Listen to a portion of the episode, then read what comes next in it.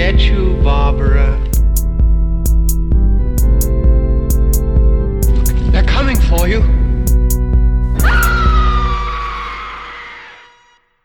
Hallo und herzlich willkommen zur 24. Episode von Devils and Demons. Ich bin Christian und an meiner Seite ist selbstverständlich der Pascal. Hallo. Wir haben euch eine Woche lang alleine gelassen. Es gab keine Episode, da äh, meine Wenigkeit in London verweilte, um dort Na Filmnachschub ähm, anzuschaffen. Aber wenn ihr aufmerksam gewesen seid, hättet ihr uns trotzdem hören können, da wir nämlich beim Daumenkino-Podcast bei Franzi, Tobias und Jules zu Gast waren, um zehn Minuten über einen Horrorfilm, den Horrorfilm war es ja nicht, über die DuckTales äh, zu philosophieren.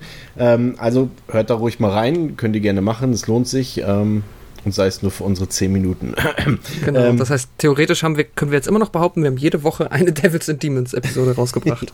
ja, so sieht's aus. Ähm, was ist noch rausgebracht? Pascal, ihr habt bei der Welle Nerdpool auch heute was Neues oder gestern, wenn ihr das hier hört, ähm, rausgebracht. Äh, was habt ihr für eine schöne neue, hoffentlich überlange Episode produziert?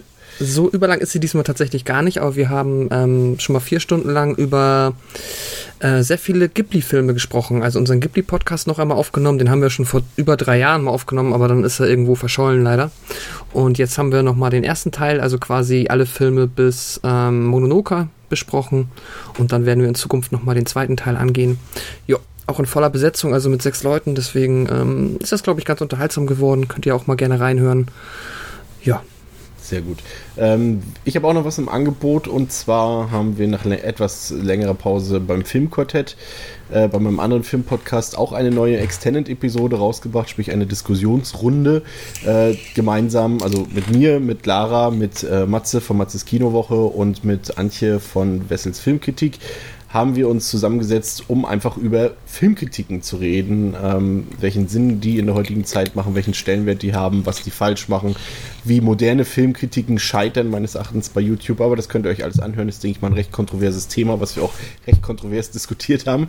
Ähm, An dieser Stelle, bevor wir zum Thema des heutigen Tages kommen, noch eine kleine Empfehlung, weil es mir immer auf dem Herzen liegt. Falls ihr euch so für Toys interessiert, also nicht Sextoys, sondern äh, Spielzeug und äh, für Comics und all diesen Nerd-Kram und aber diese diese unsympathischen Leute auf YouTube nicht mögt, die immer alles, alles gleich machen und alles so, ja, so arrogant sind und einfach nur Müll labern, schaut euch doch mal bitte den Kanal Comic Trips an. Das sind ähm, der liebe Paul und äh, die liebe Cat, äh, die in New Jersey jetzt da nicht mehr wohnen, aber dort äh, zuletzt äh, jahrelang gewohnt haben und die dort mit ihrem Auto verschiedene Conventions besuchen, alle möglichen Comicläden abgrasen, die auch schon mal so eine halbe Amerika-Tour gemacht haben und in jeder Stadt die Comic-Geschäfte äh, gefilmt haben und gezeigt haben, vorgestellt haben und auch geshoppt haben.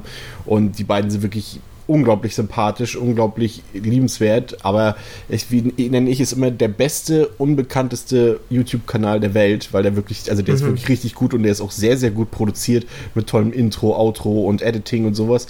Und trotzdem haben sie irgendwie nur 2.000 oder 3.000 Abonnenten, was ich überhaupt nicht nachvollziehen kann, weil der Kanal wirklich großartig ist. Ähm, also unbedingt unterstützen, entweder auf Patreon oder auf YouTube einfach gucken, einfach mal reinschauen, ob euch das gefällt, einfach mal gucken. Comic Trips. So, unser heutiges Thema durftet ihr ja ein wenig mitbestimmen. Äh, Pascal und ich haben uns überlegt, ja, was hat hier so ein bisschen gefehlt bis jetzt? Natürlich der asiatische Horrorfilm. Und wir haben euch vier Filme zur Auswahl gegeben. Es war dann am Ende ein sehr enges Kopf-an-Kopf-Rennen zwischen The Audition und dem Film, den wir dann heute letztendlich besprechen. Und zwar ist das der Film, und wir sprechen es jetzt einmal scheinbar richtig aus, und zwar Ring Shua oder wie die Amerikaner falsch sagen, Ringu und ähm, allein ähm, der Einfachheit halber benutzen wir die falsche Aussprache im Verlauf des Podcasts, nämlich Ringu aus dem Jahre 1998 von Regisseur Hideo Nakata, der auch später Dark Water oder den amerikanischen The Ring 2 gemacht hat oder den ebenfalls guten japanischen Film Chaos. Ähm, aber bevor wir näher auf den Film eingehen, auf diese quasi Geburt des mhm. heute bekannten und genannten J-Horrors, Pascal, worum geht's in Ringu? Ja, dazu einmal die Zusammenfassung. Das Schulmädchen Tomoko schaut sich zusammen mit drei Freunden ein mysteriöses Videoband an, welches sie in einer Blockhütte gefunden hat. Eine Woche später sterben sie aufgrund ungeklärter Ursachen. Asakawa Reiko, Reporterin und Tante der verstorbenen Tomoko, erfährt von dem Tod ihrer Nichte und dem angeblich verfluchten Videoband. Auf der Suche nach der besagten VHS bringt sie sich und ihre engsten Angehörigen in tödliche Gefahr. Ja, in der Tat. Ähm, ja, äh, Ringu ist natürlich jetzt keine ähm, in dem Sinne Eigenproduktion von Hideo Nakata. Ähm, das Ganze basiert auf Koji Suzukis Roman äh, Ringu aus dem Jahre 1991. Das ist jetzt nicht ganz im Detail umgesetzt. Es ist so, ja, lose adaptiert wäre jetzt ein bisschen untertrieben, aber es, er nimmt sich schon ziemlich viele Freiheiten. Da gehen wir später auch noch ein bisschen genauer drauf ein, auch bei der mhm. Protagonistin, die im, im, im Roman ein Protagonist ist, zum Beispiel. Ähm, ja, der, die Geburt des J-Horrors quasi, also was der damals so alles nach sich gezogen hat, sei es in Japan selbst, als dann Filme wie äh, Ju-On rauskamen oder äh, One Missed Call und diese ganzen japanischen Geistergeschichten und selbst die ganzen Ring-Fortsetzungen, da gibt's ja, könnten wir ein riesiges Diagramm hier zeichnen, das mhm. kam ja schon zum Release von Ringo selbst parallel noch ein zweiter Film raus, der zwar untergegangen ist und gefloppt ist, aber der hatte Sequels, diese, dieses Original hatte Sequels, Prequels, noch eine Abspaltung. Jetzt gab es irgendwie noch äh, vor kurzem, ich glaube das letzte war jetzt hier ähm, Sadako, also das äh, Mädchen aus The Ring hat dann versus dem Mädchen aus The Grudge äh, gekämpft und sowas alles. Also da, das geht schon fast in Godzilla-Gefilde ab, würde ich sagen. Ähm, aber ist dennoch auf jeden Fall äh, ja, ein interessantes Thema. Ähm, auch überraschend, weil der Film ja, wenn du den so zum ersten Mal so guckst, ja, der wirkt, auch mich hat er damals zumindest sehr unauffällig gewirkt. Also er hat mir schon auch damals, als ich den das erste Mal gesehen habe, gefallen. Ähm, aber war jetzt zum Beispiel sehr weit in meiner Gunst hinter dem Remake beispielsweise und ich war dann mhm. sehr überrascht, dass der Film so eine extreme Hysterie damals in Japan ausgelöst hat. Äh, in eins von meinen ähm, Literaturnachschlagewerken hat diese Hysterie so ein bisschen verglichen mit äh, dem, was der Exorzist damals ausgelöst hatte, von wegen, dass die Leute sich übergeben haben und voller Angst aus dem Kino gerannt sind, aber auch gleichzeitig mit viel Mundpropaganda diesen Film quasi weiter beworben haben und der ja ein unglaublicher Erfolg wurde. Ich meine, der hat 1,2 Millionen Dollar gekostet und wurde zum, und da streiten sich jetzt ein bisschen die Quellen drüber, vielleicht hast du da was genaueres zu.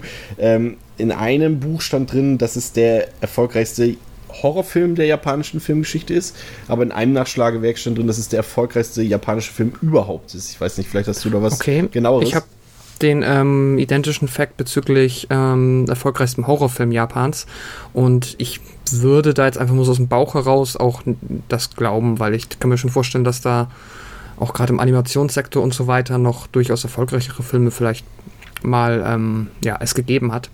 Aber auch, ich meine, wenn man überlegt, dass danach ja noch so viel kam im japanischen Horrorgenre, ist das ja auch immer noch eine Leistung, weil ähm, ja nicht immer ist er quasi der. Es ist jetzt ja nicht der erste japanische Horrorfilm, aber ich sag mal, ist er nicht trotzdem einer, der das Neue quasi so eröffnet hat und deswegen ist es ja nicht immer so, dass der erste automatisch der beste ist. Ne? Ja. Und, und was ich eben vergessen hatte, und natürlich hat er halt auch die ganzen amerikanischen Remakes mit sich gezogen. Auch The Ring ähm, von Gore Verbinski und ähm, The Grudge, was gab es noch? Ähm, ich hatte mich letztes Mal, als wir beide schon mal im Vorgespräch äh, vor ein paar Tagen drüber geredet haben, hatte ich ursprünglich Shutter noch gesagt, aber da ist die Vorlage ja, glaube ich, wenn ich mich nicht ganz irre, thailändisch oder zumindest aus irgendeinem anderen asiatischen Land und das war gar nicht äh, japanisch, wie ich dachte. Aber Puls wäre zum Beispiel noch ein Beispiel. Mhm. Ich bin jetzt bei dem Fluch der zwei Schwestern immer noch nicht sicher, ob das ein koreanisches oder japanisches ähm, eine Filmvorlage ist, aber. Das schauen wir nochmal nach. Ähm, was aber noch ganz interessant ist, ähm, weil nämlich der Autor des Buches, der das ja 91 geschrieben hat, der Koji Suzuki, der hat wiederum gesagt, dass seine Inspiration für ähm, die Geschichte dann wiederum Poltergeist gewesen sein soll. Ja, das habe ich auch gelesen, das stimmt. Und das ist was ja, ich ganz witzig finde. Auf jeden Fall, es ist ja letztendlich auch ähm, eine ähnliche Geschichte, so ein bisschen so, obwohl ich fast schon eher finde, dass äh, da äh, Juon ähm, eher Richtung Poltergeist ja. so ein bisschen geht, weniger jetzt hier äh, äh Ringu. Aber sicherlich, also Geistergeschichten, klar, die gab es natürlich schon die Jahrzehnte, ja schon fast ein Jahrhundert lang vor Ringu. Ähm, aber das ist hier schon eine Sache so, die halt was Besonderes darstellt, auch dazu später mehr. Ähm, und er hat tatsächlich auch ja eine recht äh, interessante Besetzung. Also wir haben, also wie gesagt, als Regisseur hatten wir schon Hideo Nakata, der halt Dark Water, äh, die Fortsetzung hier Ringu 2 gemacht hat, die amerikanische Fortsetzung Ring 2. Ähm, dann bei den Darstellern Nanak Nanako Matsushima, die auch in der Fortsetzung mitspielt und äh, die hat in verdammt, Jetzt habe ich seinen Namen vergessen. Wie kann man seinen Namen vergessen? Ähm, nenn mir, kommt nämlich spontan deinen äh, bekanntesten japanischen Regisseur, der in Europa am bekanntesten ist von allen japanischen Regisseuren. Kultregisseur. Äh, meinst nicht Takeshi? Nee, nee, nee. Ist ja nie Regisseur, Nein. ne? Ähm, Ichi, The Killer. Helf mir mal kurz. Ach so, meinst du Mieke? Okay, Genau. ja. Äh, der ja dessen Popcorn-Film Shields of Straw, der vor ein paar Jahren rauskam, hat sie auch mitgespielt. Dann spielt äh, Miki Nakatani mit, auch aus Ringo 2 oder World of Kanako vor kurzem. Und natürlich auch ein sehr bekannter Schauspieler, der auch im Westen Bekanntheit erlangt hat, Hiroyuki Sanada, der zum Beispiel in The Wolverine mitgespielt hat, jetzt vor kurzem auch in Live oder in Last Samurai. Also es ist durchaus eine Besetzung, jetzt nicht mit, gut, damals waren es vielleicht noch unbekannte Gesichter, ähm, aber die kennt man schon so ein paar von denen, auch wenn man öfter mal japanische Filme vielleicht guckt, gerade im Horrorsektor, da kennt man das eine oder andere Gesicht auf jeden Fall schon.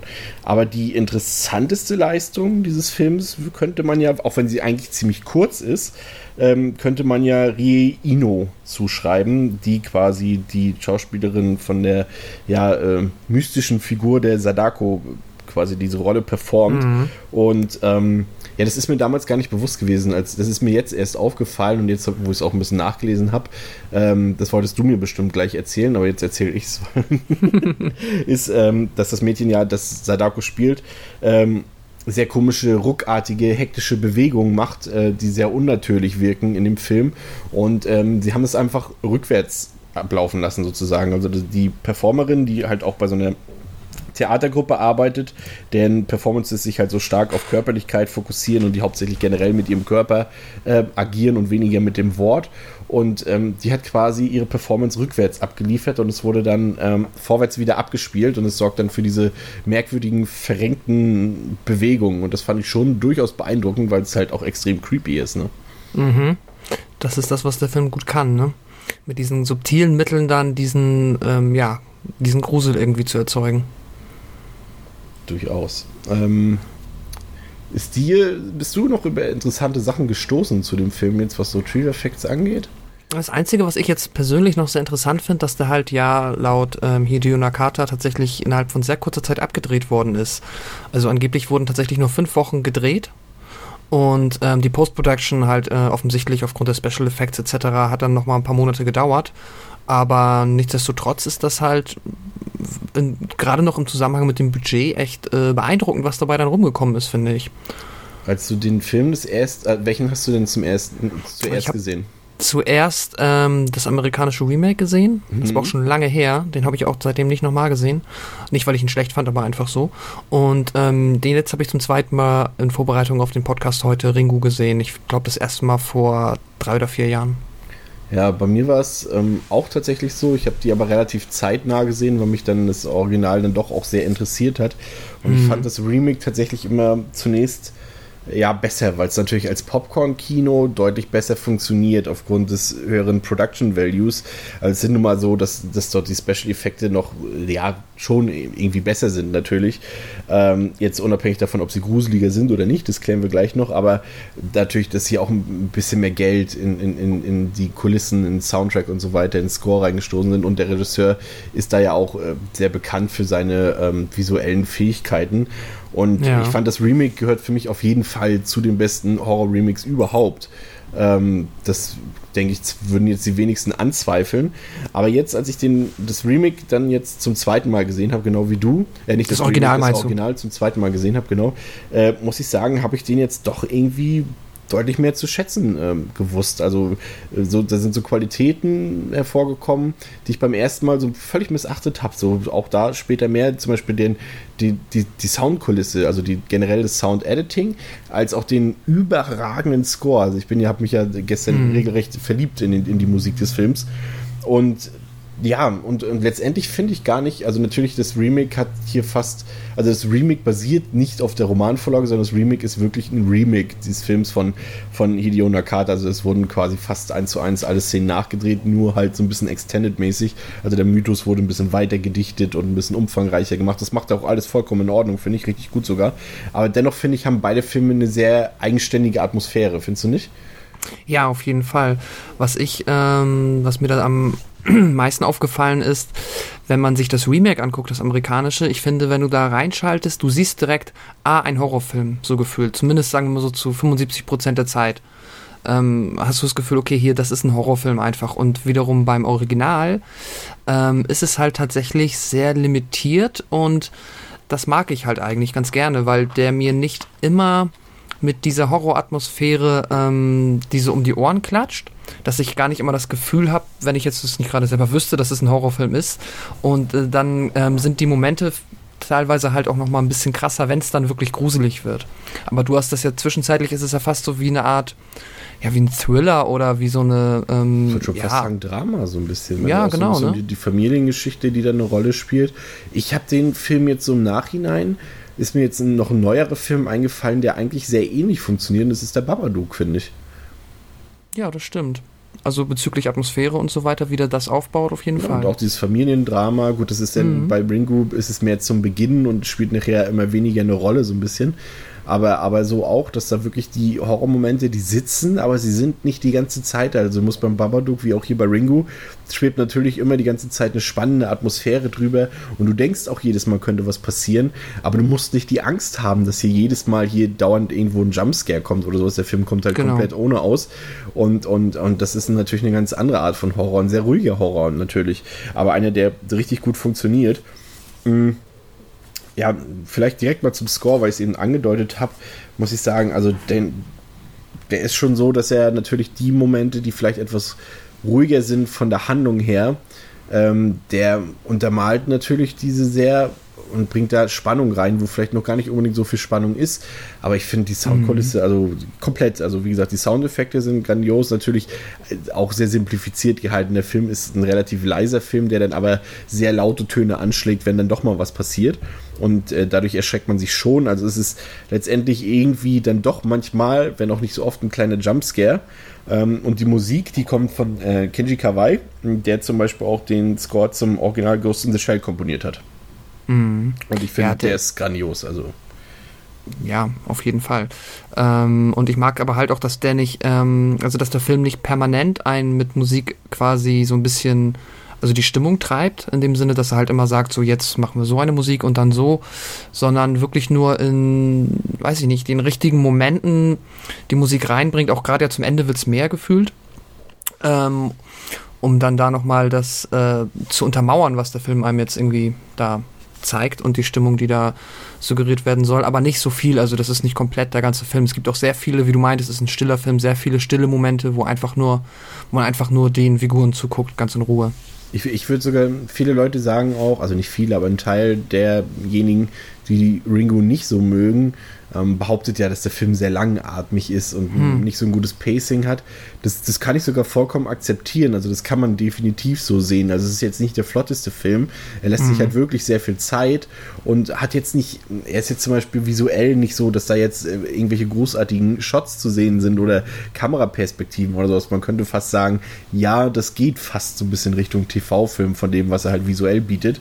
Ähm, aber ich habe es anders aufgenommen. Für mich hat er so eine, so eine, eigentlich einen ziemlich guten Spannungsbogen, weil du halt auch wirklich die Figuren kennenlernst, richtig. Und die Figuren sind halt auch nicht das, wofür man sie zu Beginn hält. Während zum Beispiel, ja, schon, ja, natürlich leidet es auch so ein bisschen. Also, wenn ich jetzt zum Beispiel die Performances betrachte, gefällt mir zum Beispiel das Remake besser. Also, ich finde zum Beispiel Naomi Watts macht das mit der Mutter, die sich, ähm, ja, um die sich wenig um ihr Kind kümmert, um, dass sich das, um die sich das Kind viel mehr kümmern muss, ähm, spielt sie natürlich überzeugend. Also ich finde jetzt nicht, dass jetzt die, ich habe zwar die Besetzung vorhin namentlich so ein bisschen hervorgehoben, aber es ist jetzt nicht so, als trägt die diesen Film. Also da gibt es natürlich ein paar Ausnahmen, wie halt äh, zum Beispiel Hiroyuki Sanada, also als, als Ex-Mann zum Beispiel, der den würde ich schon ein bisschen herausstellen aus dem Film, aber jetzt zum Mhm. Beispiel die, die Hauptdarstellerin, ja, das ist jetzt nicht, ja, vielleicht jetzt nicht die beste, Sch- also es macht's okay, aber es ist jetzt nicht so, dass du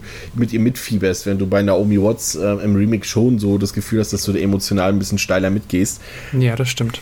Aber sie ist halt, worauf ich hinaus wollte, ist halt, dass die Hauptfigur, also Rico, ähm, keine Heldin ist per se. Also sie benimmt sich zum Beispiel schlecht gegenüber ihrem Sohn, was ich eben schon angedeutet habe, aber auch sie verhält sich jetzt auch alles andere als, als, ja, wie sagt man, erwachsen gegenüber ihrem Ex-Mann. Also es ist schon ein bisschen kindisch, wie sie sich verhält. Und sie bringt ja letztendlich mit ihren Handlungsmaximen ja eigentlich auch alle in Gefahr, ne?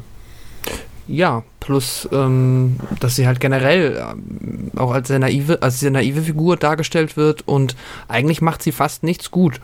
Eigentlich ist sie ähm, fast schon so eine Art, ah, weiß ich nicht, Anti-Held auch nicht, aber sie ist halt, ja, da so reingestolpert, ist am Anfang wird sie auch so ein bisschen, naja, es ist halt so dieses Reporter-Ding, ne, das heißt, du gehst halt auch so ein bisschen an Punkte, wo man jetzt eigentlich vielleicht auch die Pietät halber eigentlich hätte nicht unbedingt noch da ähm, rumschnuppern müssen und so.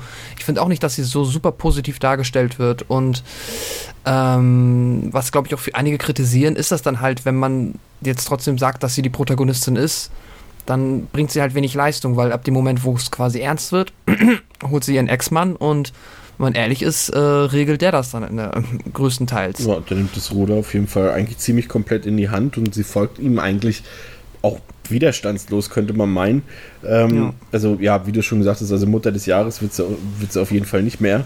Ähm, was natürlich ein bisschen schade ist, ist, dass das am Ende irgendwie keine Rolle mehr spielt. Also du denkst am Anfang zum Beispiel, als, als äh, das Kind halt eingeführt wird, denkst du, das ist so eine Hauptfigur. Hm. Ähm, so ein bisschen, aber äh, ja, oder zumindest, dass es ein wichtiger Charakter sein könnte, da er scheinbar auch so ein bisschen die Fähigkeiten des Vaters hat, also dieses, dieses so vorausschauende, so eine Art übernatürliche Wahrnehmungs Wahrnehmungsfähigkeit, könnte man meinen.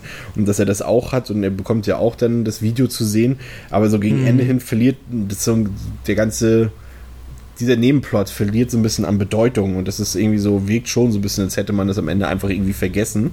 Aber ja, im Prinzip ist es so, dass es, das könnte man natürlich auch kritisieren, weil es natürlich auch so ein Thema des japanischen Kinos ist, ähm, wie auch der japanischen Gesellschaft, besonders noch zu dieser Zeit, dass die Frau halt ähm, ja eben nicht so selbstbestimmt ist, wie man das zum Beispiel jetzt in weiten Graden des Westens kennt, zum Beispiel, äh, dass die Frau halt dort für die Kindererziehung zuständig ist und sobald Kinder da sind, dann sollen Frauen da nicht arbeiten. Das machen dann die Männer, die arbeiten dann lieber für zwei mit, bevor die Frau dann noch arbeiten muss. Ähm, und, und das kommt hier so ein bisschen schon zur Geltung. Schon ist der Mann im Spiel, hat die Frau eigentlich nicht mehr viel zu melden. Er sagt, was getan wird, er hat immer die richtige Fährte so ein bisschen und er kennt die Situation mhm. automatisch schon gut, ist vorbereitet und sie ist dann mehr oder weniger immer noch so ein, einfach so ein Mitläuferin, könnte man meinen. Das ist ein bisschen schade. Ja, stimmt. Ich, ich, ich finde es ein bisschen schwierig, das so als Kritik anzubringen, weil ähm, bei einem Film, wo es halt primär jetzt auch nicht darum geht, ähm, das quasi in den Mittelpunkt zu stellen und wenn es nun mal in der japanischen Gesellschaft nicht, dass es deswegen begrüßenswert ist, aber wenn es nun mal so ist, dann ähm, ja, tut sich da wenig, weder das Buch noch jetzt der Film irgendwie dran ähm, schlecht, wenn man das dann halt auch so zeichnet. Ich, das ist dann halt ein Film, der muss ja auch dann wahrscheinlich auch wenn es blöd ist, aber in den Momenten irgendwie so glaubwürdig rüberkommen. Und ähm, ja, es ist auch vielleicht jetzt nicht so extrem, wie wir es beschreiben. Sie haben ja schon diesen Part, wo sie zusammen versuchen zu recherchieren. Aber ja, das ist, glaube ich, aber auch so ein bisschen mit einer der schwächsten Parts des Films oder auch so ein bisschen, was diese Pacing-Probleme verursacht. Weil wenn der Film halt dann vom Horror weggeht und in dieses ja, Drama, Thriller, wir machen jetzt Recherche und müssen rausfinden, müssen jetzt das Ganze ergründen, da ist der dann halt, was diese Genre, also diese Bedienung dieser Genres angeht, nicht so super stark. Ja. Ähm, gehen wir mal vielleicht auf ein paar einzelne Szenen mhm. ein. Da wäre zum Beispiel ja schon die erste Szene des Films, die ja doch schon so ein bisschen an so einen Teenie-Horrorfilm erinnert. Also man darf ja auch nicht ja, vergessen, dass der Film jetzt hier so, ja, der wurde gedreht, kurz nachdem Scream veröffentlicht wurde. Und äh, ja, ich dachte, zu, als ich den das erste Mal gesehen habe, dachte ich schon, okay, das erinnert mich auch an Scream, weil halt auch so diese Telefonszene, die man ja halt auch aus dem ersten Scream-Film kennt, mit dieser markanten Intro-Sequenz mit Drew Barrymore. Mhm. Und, und hier erinnert mich das auch so ein bisschen, so die Mädchen, die so ein bisschen tuscheln und so weiter. Aber man merkt doch recht früh, dass es in, dann doch irgendwie in eine andere Richtung geht. Spätestens als man merkt, dass eigentlich nur Erwachsene dann die entscheidenden Protagonisten sind. Ähm, aber es ist auf jeden Fall interessant, weil man das so. Ich konnte mich gar nicht mehr so richtig an diese Eröffnungssequenz erinnern. Obwohl sie am mhm. Remake ja eigentlich letztendlich ja eins zu eins genauso ist, ne? Ja, ja, da wird man sie wahrscheinlich noch eher erwarten, weil es wirkt halt auch so krass amerikanisch, wie ja, halt die genau. beiden Mädels da sitzen in ihren Pullis und halt so ein bisschen dieses Slumber-Party-Feeling einfach, ne? Ja. So, die Eltern sind nicht da und dann albern wir ein bisschen rum, erzählen uns Horrorgeschichten und ach, du machst doch Quatsch, ach, du machst doch Quatsch und dann das Telefon. Aber dann war es nur die Mutter und naja, ne? Man kennt das ja. Das stimmt definitiv. Und ich finde es auch gut, dass der Horror dann halt auch wirklich so sich so entwickelt, dass du quasi von Mal zu Mal mehr die Antagonistin sozusagen spürst mit jedem schlimmen Moment, der dort passiert. Aber dass, dass der sich sehr viel bis zum Ende auf, aufrecht erhält, sozusagen. Dadurch, dass du auch die Spannung hast, dass du natürlich nicht weißt, was passiert. Mhm. Ähm, da ist der Film ja auch relativ twisty, aber ähm, dass du auch die eigentliche Gefahr sehr spät erst wirklich zu Gesicht bekommst. Und das finde ich sehr gut gelöst bei dem Film tatsächlich, weil mich das ja immer so ein bisschen stört. Klar, bei so Sachen wie Monsterfilm, da regt man sich ja immer auf, wenn da wirklich nur zwei Minuten lang Godzilla zu sehen ist in einem zweieinhalb Stunden Film. Aber gerade mhm. bei Horrorfilmen finde ich das wirklich gut, wenn sich das erst zum, zum, Ende hin so ein bisschen auflöst, halt auch von der Optik, von der Visualität her. Ähm, das gefällt mir eigentlich immer ganz gut. Ja, hier ist, es halt offensichtlich die Zeit, die halt quasi der Gegner ist, ne? Und ähm, in dem Sinne funktioniert das ganz gut, dass man einfach nur dann die Figuren sieht, wie sie quasi der Zeit hinterherhecheln und versuchen, äh, irgendwie noch alles Mögliche, was vielleicht helfen könnte, ähm, zu erreichen, bevor die sieben Tage abgelaufen sind. Ja, das ist, finde ich, auch letztendlich der, der zentrale Horror des Films. Also natürlich hast du dann äh, Sadako am Ende, ähm, aber du sagst es, die Zeit und das ist eigentlich relativ mhm. simpel und dadurch funktioniert es halt so gut. Die Uhr tickt, die Zeit rennt und äh, wenn, ja, wenn nicht, dann stirbt die Protagonistin oder dann stirbt ihr Sohn und zwar alleine, ohne sie. Und darin liegt der Horror quasi. Der, der Horror besteht mehr oder weniger darin zu wissen, dass man stirbt und dass der Tod mit jeder Sekunde näher rückt. Und das ist halt wirklich furchtbar grausam, wenn du wirklich weißt, okay, mir laufen die Stunden davon. Und nicht nur, dass ich dann sterbe, ich muss hier auch noch sozusagen das lösen. Sozusagen ja. das Problem, um dann nicht zu sterben. Und äh, das finde ich ist schon, ist schon beeindruckend, weil allein dadurch wird so eine Spannung erzeugt. Finde ich sehr gut. Das stimmt. Das ist vielleicht das Einzige, wo man auch, ja, Ach, das Einzige nicht, aber manchmal habe ich schon so das Gefühl gehabt, okay, dafür, dass sie jetzt wissen, dass sie sterben und nehmen wir beispielsweise mal die Szene, wenn sie dann auf dieser Insel sind, wo sie dann herausgefunden haben, dass dort angeblich ähm, die eine Frau, die auf, in dem Video zu sehen ist, da mal gelebt hat und dann sind sie dort bei Verwandten von der Frau, die aber verstorben ist, dann finde ich, sind die teilweise nicht forsch genug. Also die finden sich so ein bisschen zu schnell damit ab, im ersten Moment, dass dann der Cousin von der Frau aus dem Video nicht mit ihr reden will. Ja. Also ich weiß nicht, ob du nicht, wenn du dann wirklich wüsstest, dass dein, das Leben deines Sohnes dein eigenes und so viel daran hängt, dass du da nicht mal ein bisschen... Wo du ja eigentlich auch... Ja. Äh, das ist eigentlich dein Beruf, da nachzuhaken und nachzufragen. Genau. Also nicht, dass sie den deswegen gleich irgendwie umkloppen soll und dann da äh, waterboarden soll, aber dass man halt, die sitzen dann da, sagen halt so, erzählen Sie uns noch was? Nee. Na gut, dann essen wir jetzt. So, das war so ein bisschen, naja, mein Gott. Aber ja. Wie fandst du, welchen Eindruck hat das, das ähm, creepy Video auf dich gemacht und auch ah, dann im Vergleich zum Remake, das ja doch schon ein bisschen umfangreicher im Remake ist und, und äh, nicht ganz so subtil. Also ich finde es deutlich subtiler im Original, weil dort halt mhm. mehr angedeutet wird nur. Es sind natürlich auch verschiedene, sag ich mal, Stilistiken, die da drin sind, äh, mit Kunstrichtungen und sowas, was dort dargestellt wird. Ähm, aber findest du es immer noch creepy oder ist es für dich so, naja, damals vielleicht mal, aber heute nicht mehr so gruselig. Nee. Das Video an sich. Ja, ja, ich finde das Video, was sie da äh, total genial, also das mag ich. Ich ähm, würde jetzt mal so aus dem Bauch raus sagen, ich mag es auch heute noch mehr als das vom Remake, aber das habe ich halt, wie gesagt, auch schon seit zehn Jahren nicht mehr gesehen. Ähm, aber einfach dieses, ähm, ja, diese drei Segmente, die, der Spiegel, der dann die Seite wechselt oder verschwindet und ähm, dieses große schwarze Auge, die japanischen Schriftzeichen und am Ende halt ganz offensichtlich der Brunnen, wo du gerade noch sie rauskommen siehst, ähm, in diesem ultra verzwirbelten VHS ähm, äh, ja, Stil, ne? So halt mit diesen, dass es halt schon so richtig, richtig ranzig aussieht. Das finde ich immer noch sehr, sehr creepy. Das stimmt. Ähm Findest du das in dem Film, da habe ich mir ein paar, habe ich so ein bisschen überlegt gestern noch, ähm, nach dem Film, findest du, das steckt Medienkritik oder äh, Kritik am Medienkonsum in dem Film? Puh. Also, also kann man jetzt halt durch, als, als Metapher quasi durch, durch diese Videokassette, durch ein Medium, durch ein neueres, was es halt damals noch nicht gab, was halt mehr oder weniger da, früher äh, vor der Zeit dieser Medien äh, theoretisch gar keine Angst hätte machen können, weil es sowas gar nicht gab. Oder findest du, das ist eher so ein Zufall und spielt eigentlich wirklich nicht so eine Rolle? Ich glaube auch, nee, ich glaube, das ist eher Zufall. Also wenn der Film oder die Buchvorlage dann irgendeiner Weise Kritik äußern möchte, dann vermutlich eher bezüglich der, ja, wie halt mit dem Mädchen umgegangen ist, nur weil es halt außergewöhnlich war, dass es dann, ähm, ja, quasi nicht akzeptiert wurde und auch die Mutter mit ihren ähm, hellseherischen Fähigkeiten da dann quasi so angegangen wurde aber da habe ich jetzt tatsächlich noch nie drüber nachgedacht. Findest du das denn oder hast du da was irgendwie drüber gelesen, dass das so mal gesehen wird? Also ein paar Andeutungen. Ein paar der Autoren, die ich ähm, gelesen habe zu dem Film, die deuten es zumindest in so eine Richtung an, weil halt generell der J-Horror aus dieser Zeit ähm, in diese Richtung geht, weil ja auch die anderen Filme, die wir gesagt haben, auch immer irgendwie was haben. Ja, hier ist, kommt was aus dem Telefon und so weiter. Mhm. Hier wird auch der Tod per Tele Telefon angekündigt und im bildlichen Sinne auf dem Fernsehen dargestellt. Der Tod kommt quasi, da kommen wir nachher, äh, nachher noch zu, kommt quasi aus dem Fernseher heraus. Also das kann man natürlich deuten, aber dafür fehlen mir tatsächlich am Ende auch zu wenig Aspekte dafür, um das wirklich jetzt als ja, bewusst, also es hat bestimmt eine Rolle gespielt, weil sowas ist ja nicht zufällig. Ähm, dass das so gewählt wird, aber ja, mir fehlen auch tatsächlich ein bisschen die Anhaltspunkte, um zu sagen, ja, das ist eine Kritik an, an, an Medien. Aber es ist halt schon so, dass das ganze Genre ja immer in diese Richtung geht, dass es halt so eine Verknüpfung ist aus alten japanischen Sagen oder urbanen Legenden und moderne Technik. Also ja, ist schwierig. Mhm. Also zufällig ist es auf jeden Fall nicht.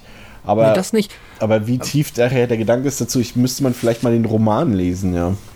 Ja, ich finde, das ist, glaube ich, auch einfach ein sehr effektives Stilmittel, weil du das natürlich ähm, quasi nicht verbindest. Wenn du jetzt halt irgendwie von einem alten Fluch hörst, dann würdest du erwarten, dass der halt so, ja, Sachen macht, was halt, die halt auch so zu der Zeit der, des Verfluchenden irgendwie passen. Und hier ist es halt so, dass sie dann quasi ja, die ja auch mit VHS damals noch gar nichts so zu tun hatte, dann halt quasi in die Technik reingreift und dadurch hat das irgendwie, weiß nicht, vielleicht auch so einen besonderen Flair.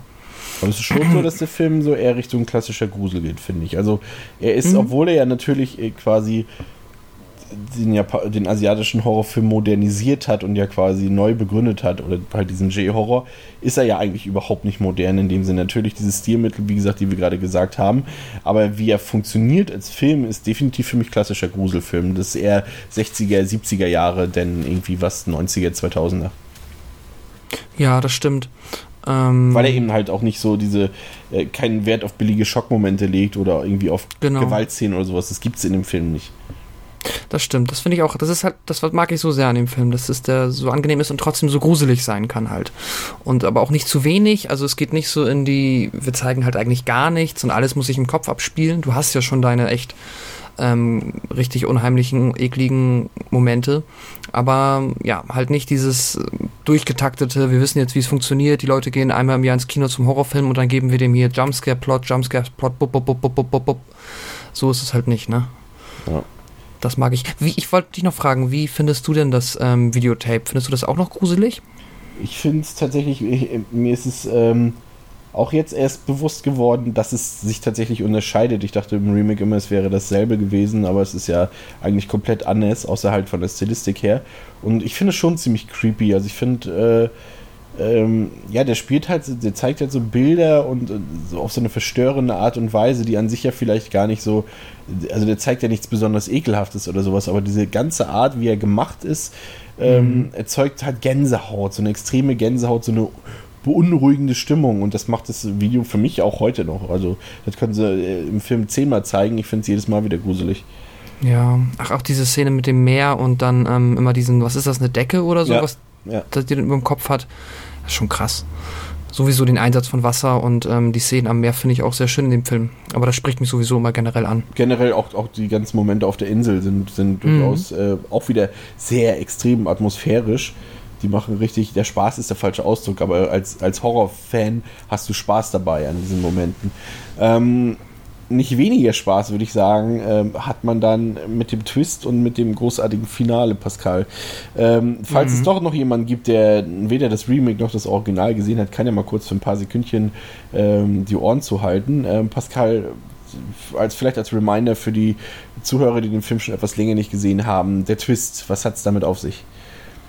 Ja, also im Vorwege geht's, kann man ja noch kurz erzählen, sie ähm, finden dann ja heraus, dass es eigentlich um die Tochter der Frau aus dem Video geht, die in diesem Brunnen von dem Doktor, ich weiß es gar nicht mehr, wie der hieß, aber von einem Doktor und unter Umständen ihren Vater, das wird nicht so ganz aufgeklärt, Dr. geschmissen Kawashima.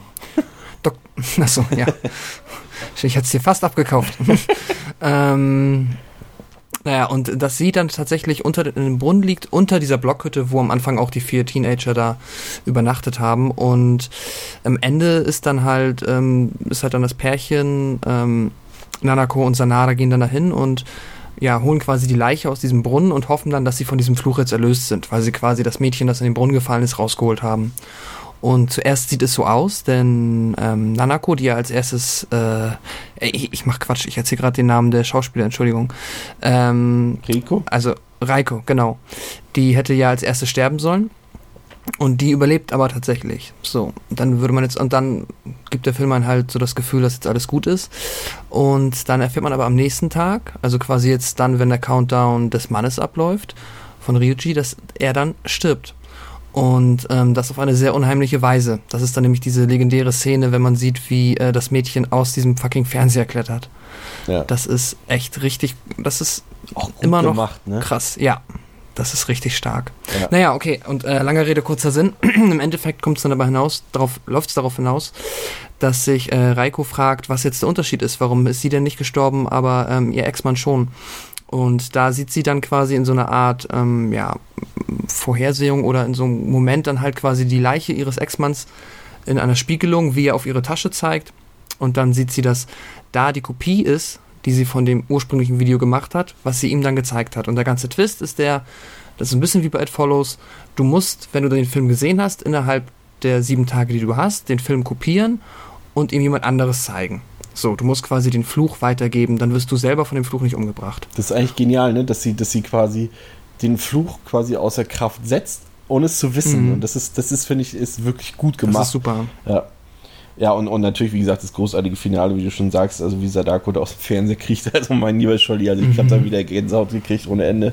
Und wie sie dann diesen verdrehten Gang mit ihren langen, schwarzen, strähnigen Haaren und ihrem weit aufgerissenen Auge da äh, den, den Ex-Mann von Rico da ähm, nachtraktiert. Also das ist, ist schon eine beeindruckende Szene und die funktioniert auch wirklich knapp 20 Jahre nach Release immer noch hervorragend und äh, ja, Gänsehaut ohne Ende, würde ich sagen. Gehört für mich so zu den ich, ich übertreibe ja immer gerne, deswegen mache ich es heute mal ohne Übertreibung, aber zu den 50 Horrormomenten überhaupt in der Horrorfilmgeschichte. Also da hat sich, Ja. ein, hat sich eingebrannt, würde ich sagen. Ja, definitiv. Es ist schon echt richtig stark. Da würde mich mal interessieren, ob das ähm, auch ähnlich in der Buchvorlage beschrieben wurde oder ob das jetzt rein ähm, ja, kreativer, eine kreative Idee des Filmteams gewesen ist. Ja, das wäre Naja. mal interessant zu wissen. Nee, auf jeden Fall also ein intelligentes Skript, äh, der halt auch wirklich immer wieder für eine Überraschung sorgt, sei es mit dem Twist, sei es mit dem Ende. Also der, der, ja, der erzählt nicht schon in den ersten 20 Minuten alles aus und denkt, oh, ich weiß, was hier passiert und so weiter. Nein, du weißt nicht, was da passiert. Und das ist halt Mhm. was, was wirklich interessant ist. Ähm, vielleicht ab. Ich hab- ja. Eine Frage habe ich noch und zwar, ähm, wie interpretierst du jetzt das, die allerletzte Szene, in der dann ähm, Reiko ja mit ihrem Sohn wieder zu ihrem Großvater fährt und ihn dann, glaube ich, schon anruft und sagt, du musst mir einen Gefallen tun, es geht um meinen Sohn, Yoichi.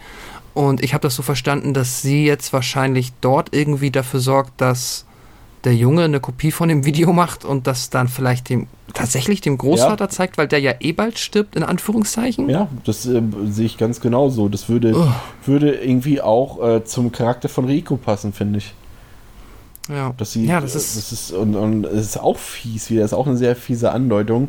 Ähm, Ja, du kannst ja auch jemanden nehmen, der. Na, ich meine, das ist alles schlimm, so, ne? Aber wenn man dann jetzt irgendwie pragmatisch ist, könnte man das ja auch jemandem zeigen, der vielleicht irgendwie schon, weiß ich nicht, im halb, ja, weiß, was ich meine, halt sowieso kurz zum Sterben ist. wäre aber auch wieder sie- typisch japanisch, glaube ich. Ich glaube, meine Mhm. auch dort, dass dort ja auch ähm, die Gesellschaft altert, aber dass die, die älteren Menschen dort heutzutage oder auch damals schon nicht mehr so mit dem Respekt ähm, behandelt werden, wie es eigentlich, wie man es eigentlich mit älteren Leuten machen sollte.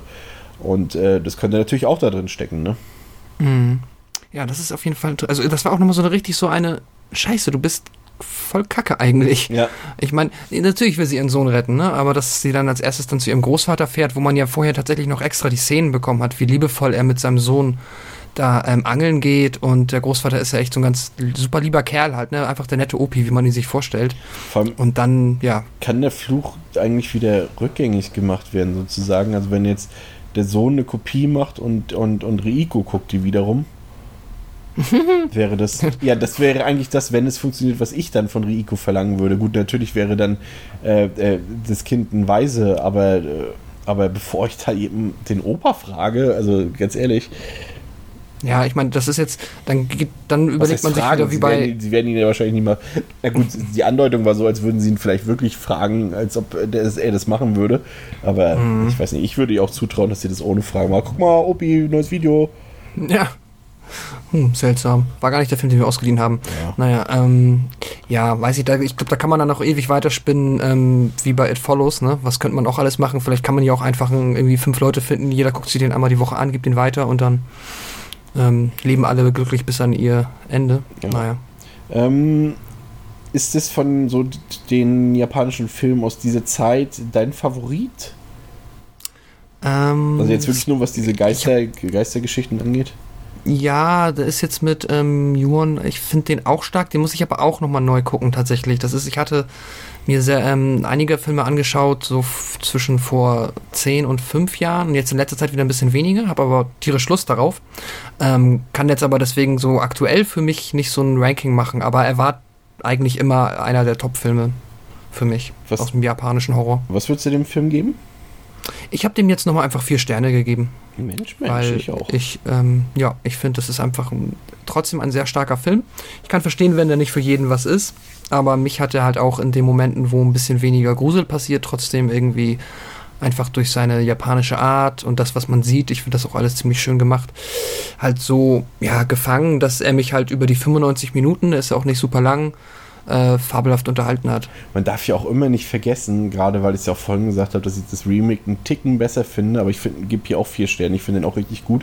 Aber man darf halt immer nicht vergessen, dass der halt hier vorher da war und dass äh, Mhm. natürlich sich das US-Remake in ein gemachtes Nest setzt sozusagen und Genau. einfach nur, äh, ich meine, da war storytechnisch, haben die nichts da großartig gemacht, die haben einfach denselben Film äh, nur Amer amerikanisiert sozusagen ähm, und konnten dann natürlich ihr Augenmerk dann doch vielleicht und auch das Budget dadurch natürlich ähm, mehr auf das Visuelle vielleicht legen, dass dann die Bildsprache eine ganz andere ist und natürlich mit Naomi Watts auch eine vielleicht bessere Schauspielerin am Werk ist, die Ja. zumindest in ihrer Hauptfigur etwas engagierter und aktiver wirkt als Rico.